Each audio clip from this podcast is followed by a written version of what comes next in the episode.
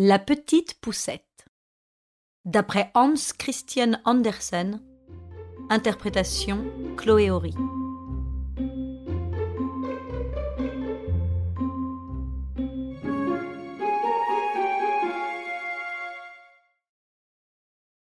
Il y avait une fois une femme qui aurait bien voulu avoir un tout petit enfant, mais elle ne savait pas du tout comment elle pourrait se le procurer. Elle alla donc trouver une vieille sorcière et lui dit J'aurais grande envie d'avoir un petit enfant. Ne veux-tu pas me dire où je pourrais m'en procurer un hum, Si, nous allons bien en venir à bout, dit la sorcière. Tiens, voilà un grain d'orge. Il n'est pas du tout de l'espèce qui pousse dans le champ du paysan, ou qu'on donne à manger aux poules. Mets-le dans un pot et tu verras.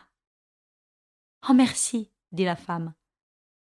Et elle donna douze shillings à la sorcière, rentra chez elle, planta le grain d'orge, et aussitôt poussa une grande fleur superbe qui ressemblait tout à fait à une tulipe, mais les pétales se refermaient, serrés comme si elles étaient encore en bouton. Oh, c'est une belle fleur, dit la femme et elle l'embrassa sur les beaux pétales rouges et jaunes, mais au moment même de ce baiser, la fleur s'ouvrit avec un grand bruit d'explosion. C'était vraiment une tulipe, ainsi qu'il apparut alors, mais au milieu d'elle, assise sur le siège vert, était une toute petite fille, mignonne et gentille, qui n'était pas plus haute qu'un pouce, et qui pour cette raison fut appelée Poussette. Elle eut pour berceau une coque de noix laquée, des pétales bleus de violette furent ses matelas, et des pétales de rose son édredon. C'est là qu'elle dormait la nuit, et le jour elle jouait sur la table, où la femme avait posé une assiette entourée d'une couronne de fleurs dont les tiges trempaient dans l'eau. Un grand pétale de tulipe y flottait, où Poussette pouvait se tenir et naviguer d'un bord à l'autre de l'assiette. Elle avait pour ramer deux crins de cheval blanc. C'était charmant. Et elle savait aussi chanter, et son chant était doux et gentil, tel qu'on n'avait jamais entendu le pareil ici. Une nuit qu'elle était couchée dans son délicieux lit, arriva une vilaine grenouille qui sauta par la fenêtre. Il y avait un carreau cassé. La grenouille était laide, grosse et mouillée. Elle sauta sur la table où Poussette était couchée et dormait sous l'édredon de feuilles de rose rouge. Ce serait une femme parfaite pour mon fils, se dit la grenouille, et elle s'empara de la coque de noix où Poussette dormait, et à travers le carreau sauta dans le jardin avec elle. Tout près de là coulait un grand et large ruisseau, mais le bord en était bourbeux et marécageux. C'est là qu'habitait la grenouille avec son fils. Oh. Oh, lui aussi était laid et vilain. Il ressemblait tout à fait à sa mère. C'est tout ce qu'il sut dire quand il vit la jolie fille dans la coque de noix. Ne parle pas si haut, tu vas la réveiller, dit la vieille grenouille. Nous la mettrons sur une des larges feuilles de nénuphar. Ce sera pour elle si petite et légère comme une île. De là, elle ne pourra pas s'enfuir pendant que nous préparerons la belle chambre sous la vase où vous habiterez. Dans le ruisseau poussaient beaucoup de nénuphars dont les larges feuilles vertes semblaient flotter à la surface de l'eau. La feuille la plus éloignée était aussi la plus grande de toutes. C'est là que la vieille grenouille nagea et plaça la coque de noix avec Poussette. La pauvre petite mignonne se réveilla de très bonne heure le matin, et lorsqu'elle vit où elle était, elle se mit à pleurer amèrement, car il y avait de l'eau de tous les côtés autour de la grande feuille verte. Elle ne pouvait pas du tout aller à terre. La vieille grenouille était au fond de la vase et ornait la chambre avec des roseaux et des boutons jaunes de nénuphar. Il fallait que ce fût tout à fait élégant pour sa nouvelle bru, et avec son vilain fils elle nagea vers la feuille où était Poussette, afin de prendre à eux deux le beau lit et l'installer dans la chambre de l'épousée, avant qu'elle y vînt elle-même. La vieille grenouille s'inclina profondément dans l'eau devant elle et dit Voilà mon fils, il sera ton mari, et vous aurez un délicieux logement au fond de la vase. C'est tout ce que le fils put dire. Et ils prirent le gentil petit lit et partirent avec à la nage, et Poussette resta toute seule et pleura sur la feuille verte, car elle ne voulait pas demeurer chez la vilaine grenouille, ni avoir son fils laid pour mari. Les petits poissons, qui nageaient dans l'eau, avaient bien vu la grenouille et entendu ce qu'elle avait dit. Et ils sortirent la tête de l'eau, ils voulaient voir la petite fille. Aussitôt qu'ils l'eurent vue, ils la trouvèrent charmante, et cela leur fit de la peine qu'elle dût descendre chez la vilaine grenouille. Ah non, non, il ne le fallait pas. Ils s'assemblèrent sous l'eau tout autour de la tige qui tenait la feuille, et mordillèrent la tige, si bien que la feuille descendit le cours du ruisseau, emportant Poussette loin, très loin, où la grenouille ne pouvait pas aller. Poussette navigua, passa devant beaucoup d'endroits, et les petits oiseaux perchés sur les arbustes la voyaient et chantaient. Quelle gentille demoiselle. La feuille avec elle s'éloigna de plus en plus. C'est ainsi que Poussette partit pour l'étranger. Un joli petit papillon blanc ne cessait de voler autour d'elle, et finit par se poser sur la feuille car Poussette lui plaisait. Et elle était bien contente car la grenouille ne pouvait plus l'atteindre et le lieu où elle naviguait était très agréable. Le soleil luisait sur l'eau, c'était comme de l'or, magnifique. Elle défit sa ceinture, en attacha un bout au papillon et fixa l'autre bout dans la feuille. Et ainsi la feuille prit une course beaucoup plus rapide, et elle avec, puisqu'elle était dessus. À ce moment arriva en volant un grand hanneton, il l'aperçut, et aussitôt saisit dans ses pinces la taille grêle de la petite, qui l'emporta dans un arbre. Mais la feuille verte continua de descendre le courant, et le papillon de voler avec, car il était attaché à la feuille, et ne pouvait pas s'en libérer. Oh Dieu Comme Poussette fut effrayée lorsque le hanneton s'envola dans l'arbre avec elle. Mais surtout, elle fut chagrinée pour le beau papillon blanc qu'elle avait attaché à la feuille. S'il ne parvenait pas à se libérer, il allait mourir de faim mais c'était bien égal au hanneton. Avec elle, il se plaça sur la plus grande feuille verte de l'arbre, lui donna le pollen des fleurs à manger et lui dit qu'elle était très gentille, bien qu'elle ne ressemblât pas du tout à un hanneton. Ensuite, tous les autres hannetons qui habitaient l'arbre vinrent lui rendre visite.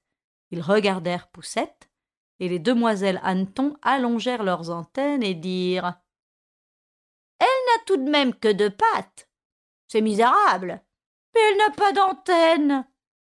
Elle a la taille trop mince. Fi, elle ressemble à l'espèce humaine. Qu'elle est laide?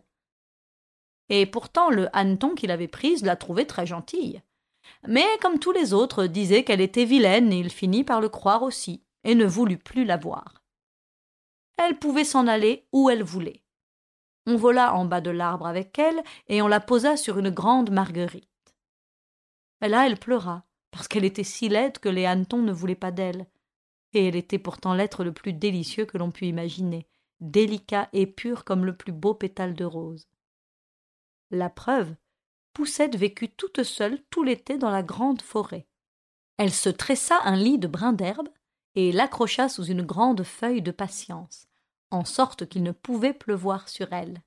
Elle récoltait le pollen des fleurs et s'en nourrissait, et elle buvait la rosée qui était tous les matins sur les feuilles. Ainsi passèrent l'été et l'automne, mais vint alors l'hiver, le froid et long hiver. Tous les oiseaux qui lui avaient chanté de belles chansons s'en allèrent, les arbres et les fleurs se fanèrent, la grande feuille de patience sous laquelle elle avait habité se recroquevilla et devint un pédoncule jaune fané. Et elle eut terriblement froid car ses vêtements étaient déchirés et elle-même était si petite et si frêle, la pauvre poussette, qu'elle devait mourir de froid.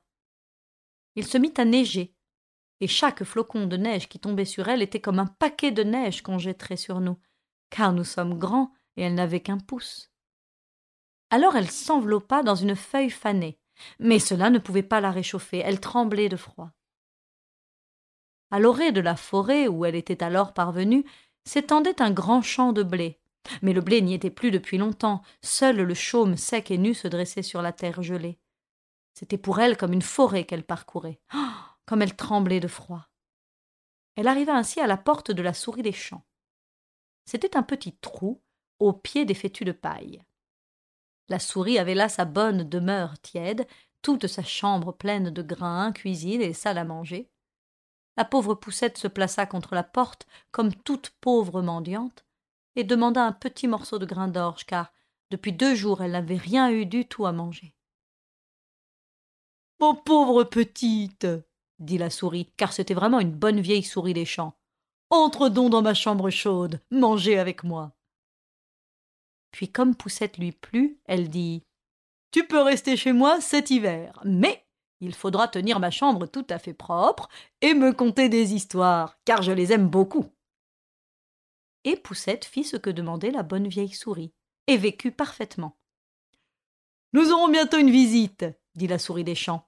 Mon voisin a l'habitude de venir me voir tous les jours de la semaine. Il se tient enfermé encore plus que moi, il a de grandes salles, et il porte une délicieuse pelisse de velours noir. Si tu pouvais l'avoir pour mari, tu n'aurais besoin de rien. Mais il voit pas clair. Bon, faudra lui conter les plus belles histoires que tu saches. Mais Poussette ne se souciait pas d'avoir le voisin, qui était une taupe.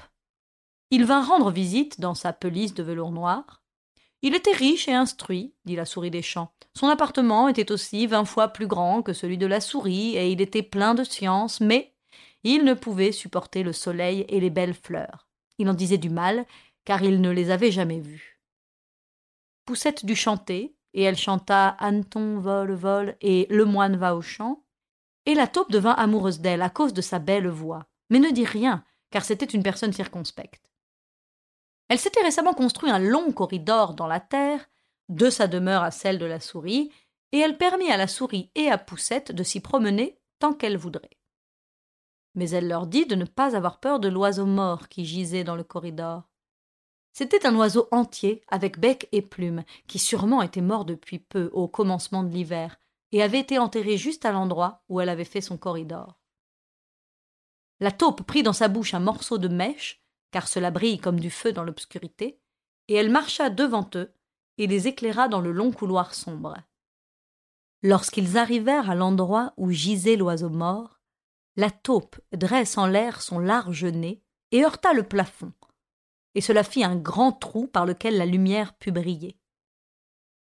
Sur le sol gisait une hirondelle morte, ses jolies ailes plaquées contre son corps, les pattes et la tête cachées sous les plumes. Le pauvre oiseau était évidemment mort de froid. Poussette en eut de la peine. Elle aimait tant tous les petits oiseaux, qui avaient si joliment chanté et gazouillé pour elle tout l'été. Mais la taupe donna un coup de ses courtes pattes à l'hirondelle, et dit Elle ne piaillera plus. Ce doit être lamentable de naître petit oiseau. Hum. Dieu merci, aucun de mes enfants ne sera ainsi. Un oiseau pareil n'a rien d'autre pour lui que son cui, cui, cui, cui. doit mourir de faim l'hiver. Ah oui, oh, vous pouvez le dire, vous qui êtes prévoyant, dit la souris. Mais quel oiseau pour tout son cuit-cuit quand vient l'hiver? Non, non, il doit avoir faim et gelé. Mais ce cuit-cuit est tout de même une grande chose. Poussette ne dit rien. Mais lorsque les deux autres eurent tourné le dos à l'oiseau, elle se baissa écarta les plumes qui recouvraient la tête de l'hirondelle et la baisa sur ses yeux clos. C'est peut-être celle qui a si joliment chanté pour moi cet été, se dit-elle. Quelle joie il m'a procuré, le bel oiseau. Puis la taupe boucha le trou par où le jour luisait, et les dames l'accompagnèrent à sa demeure. Mais la nuit, Poussette ne put dormir. Elle se leva de son lit et tressa une belle couverture de paille dont elle alla envelopper l'oiseau mort. Et elle mit du coton moelleux qu'elle avait trouvé chez la taupe autour du corps de l'oiseau, afin qu'il pût être au chaud dans la terre froide.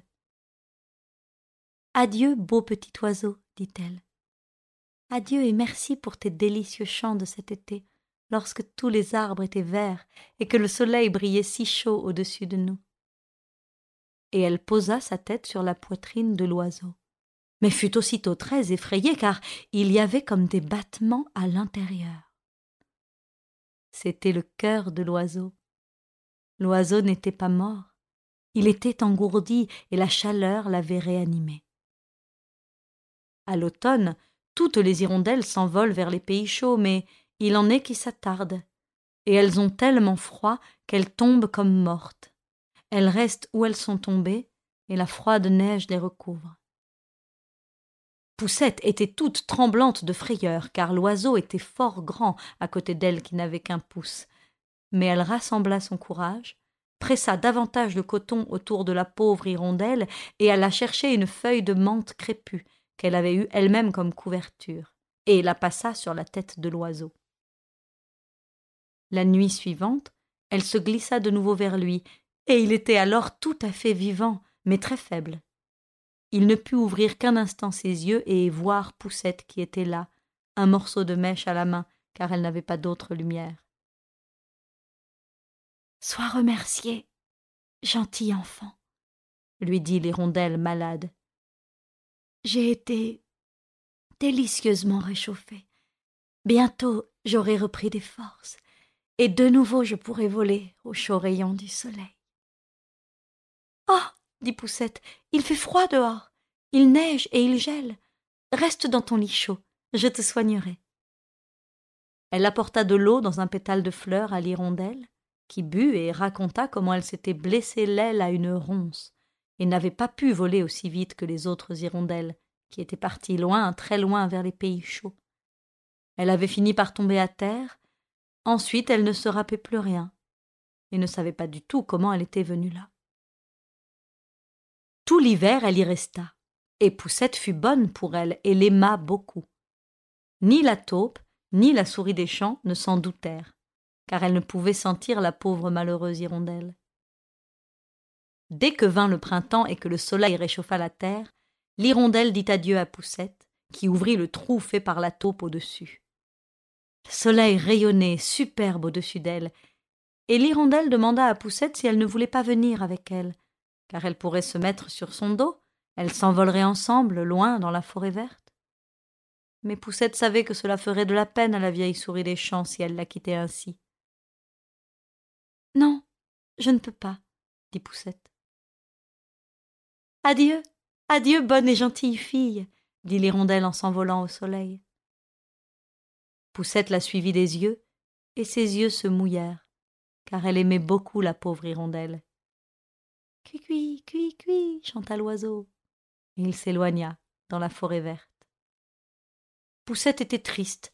Elle n'eut pas la permission de sortir au chaud soleil. Le blé qui était semé sur le champ au-dessus de la maison de la souris poussa d'ailleurs haut en l'air. C'était une forêt drue pour la pauvre petite fille qui n'avait qu'un pouce. Cet été, tu vas coudre ton costume, lui dit la souris, car sa voisine, l'ennuyeuse taupe à la pelisse de velours noir, l'avait demandé en mariage. Tu n'auras que de la laine et du linge. Tu auras de quoi t'asseoir et te coucher quand tu seras la femme de la taupe. Poussette dut filer à la quenouille, et la souris embaucha quatre araignées pour filer et tisser nuit et jour.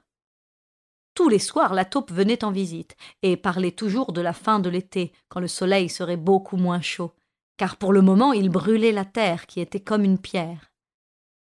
Quand l'été serait fini, auraient lieu les noces avec Poussette. Mais la petite n'était pas contente, car elle n'aimait pas du tout l'ennuyeuse taupe. Tous les matins, quand le soleil se levait, et tous les soirs quand il se couchait, elle se glissait dehors à la porte, et si le vent écartait les sommets des tiges, de façon qu'elle pouvait voir le ciel bleu, elle se disait que c'était clair et beau là dehors, et elle désirait bien vivement revoir sa chère hirondelle. Mais elle ne reviendrait jamais. Elle volait sûrement très loin dans la forêt verte. Lorsque l'automne arriva, Poussette eut sa corbeille toute prête. Dans quatre semaines, ce sera la noce, lui dit la souris. Et Poussette pleura, et dit qu'elle ne voulait pas de l'ennuyeuse taupe. Ta ta ta ta ta, dit la souris, ne regimbe pas, sans quoi je te mords avec ma dent blanche. C'est un excellent mari que tu auras. La reine elle-même n'a pas une pelisse de velours noir pareille. Il a cuisine et cave. Oh, remercie Dieu de l'avoir. La noce devait donc avoir lieu. La taupe était venue déjà pour prendre Poussette, qui devait habiter avec son mari au profond de la terre, ne jamais sortir au chaud soleil qu'il ne pouvait pas supporter. La pauvre enfant était tout affligée, Elle voulait dire adieu au beau soleil, que, du moins chez la souris, il lui avait été permis de regarder de la porte. Adieu, lumineux soleil, dit-elle, les bras tendus en l'air, et elle fit quelques pas hors de la demeure de la souris, car le blé avait été coupé et il ne restait plus que le chaume sec. Adieu, adieu, dit-elle, et elle entoura de ses bras une petite fleur rouge qui était là. Salut de ma part la petite hirondelle, si tu la vois. Cui, cui, cui, cui, dit-on à ce moment-là au-dessus de sa tête. Elle regarda en l'air, c'était la petite hirondelle qui passait justement. Aussitôt qu'elle vit Poussette, elle fut ravie. La fillette lui raconta qu'elle ne voulait pas du tout avoir pour mari la vilaine taupe, et qu'elle habiterait ainsi au fond de la terre où le soleil ne brillerait jamais. De cela elle ne pouvait s'empêcher de pleurer. Voilà le froid hiver qui vient, dit la petite hirondelle. Je m'envole au loin vers les pays chauds. Veux-tu venir avec moi? Tu peux te mettre sur mon dos, tu n'as qu'à t'attacher fortement avec ta ceinture, et nous nous envolerons loin de la vilaine taupe et de sa sombre demeure. Bien loin, par-dessus les montagnes, jusqu'au pays chaud, où le soleil luit plus beau qu'ici, où c'est toujours l'été avec des fleurs exquises. Viens voler avec moi, chère petite poussette qui m'a sauvé la vie lorsque je gisais, gelée dans le sombre caveau de terre. Oui, J'irai avec toi, dit Poussette, qui se mit sur le dos de l'oiseau, les pieds sur ses ailes étendues, et attacha fortement sa ceinture à une des plus grosses plumes. Et ainsi l'hirondelle s'éleva haut dans l'air, au-dessus de la forêt et au-dessus de la mer, haut au-dessus des grandes montagnes toujours couvertes de neige. Et Poussette eut froid dans l'air glacé, mais elle se recroquevilla sous les plumes chaudes de l'oiseau et passa seulement sa petite tête pour voir toute la splendeur étalée sous elle. Et elles arrivèrent au pays chaud. Le soleil y brillait, beaucoup plus lumineux qu'ici. Le ciel était deux fois plus élevé, et dans les fossés et sur des haies poussaient de délicieux raisins blancs et bleus. Dans les forêts pendaient des citrons et des oranges, les myrtes et la menthe crépues embaumées, et sur la route couraient de délicieux enfants qui jouaient avec de grands papillons diaprés. Mais l'hirondelle vola plus loin encore, et ce fut de plus en plus beau. Sous de magnifiques arbres verts au bord de la mer bleue se trouvait un château de marbre d'une blancheur éclatante, fort ancien. Les sept vignes enlaçaient les hautes colonnes. Tout en haut étaient de nombreux nids d'hirondelles, et dans l'un d'eux habitait celle qui portait Poussette.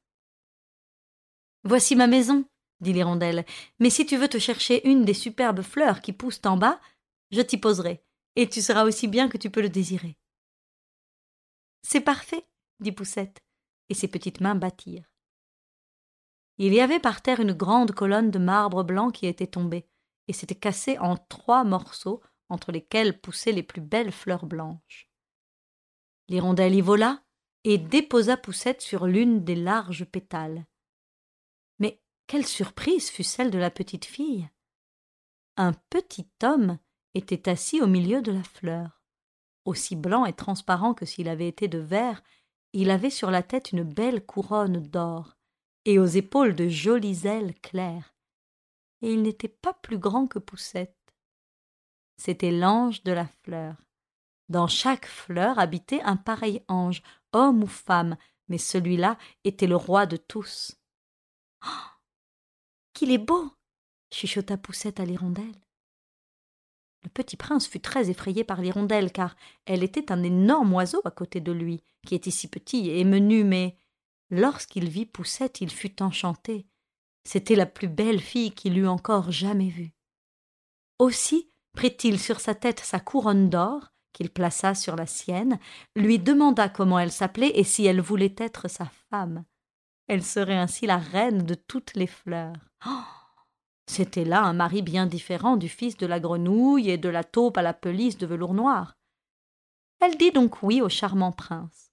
Et de chaque fleur arriva une dame ou un jeune homme, si gentils que c'était un plaisir de les voir. Chacun apportait un cadeau à Poussette, mais le meilleur de tous fut un couple de belles ailes d'une grande mouche blanche. Elles furent accrochées au dos de Poussette, qui put ainsi voler d'une fleur à l'autre. C'était bien agréable. Et la petite hirondelle était là-haut dans son nid et chantait du mieux qu'elle pouvait, mais en son cœur elle était affligée, car elle aimait beaucoup Poussette et aurait voulu ne jamais s'en séparer. Tu ne t'appelleras pas Poussette, lui dit l'ange de la fleur. C'est un vilain nom, et tu es si belle. Nous t'appellerons Maya. Adieu, adieu, dit la petite hirondelle qui s'envola de nouveau, quittant les pays chauds pour aller très loin, jusqu'au Danemark. C'est là qu'elle avait un nid au-dessus de la fenêtre où habite l'homme qui sait compter des contes. Elle lui a chanté son cui cui. Et c'est de là que nous tenons toute l'histoire.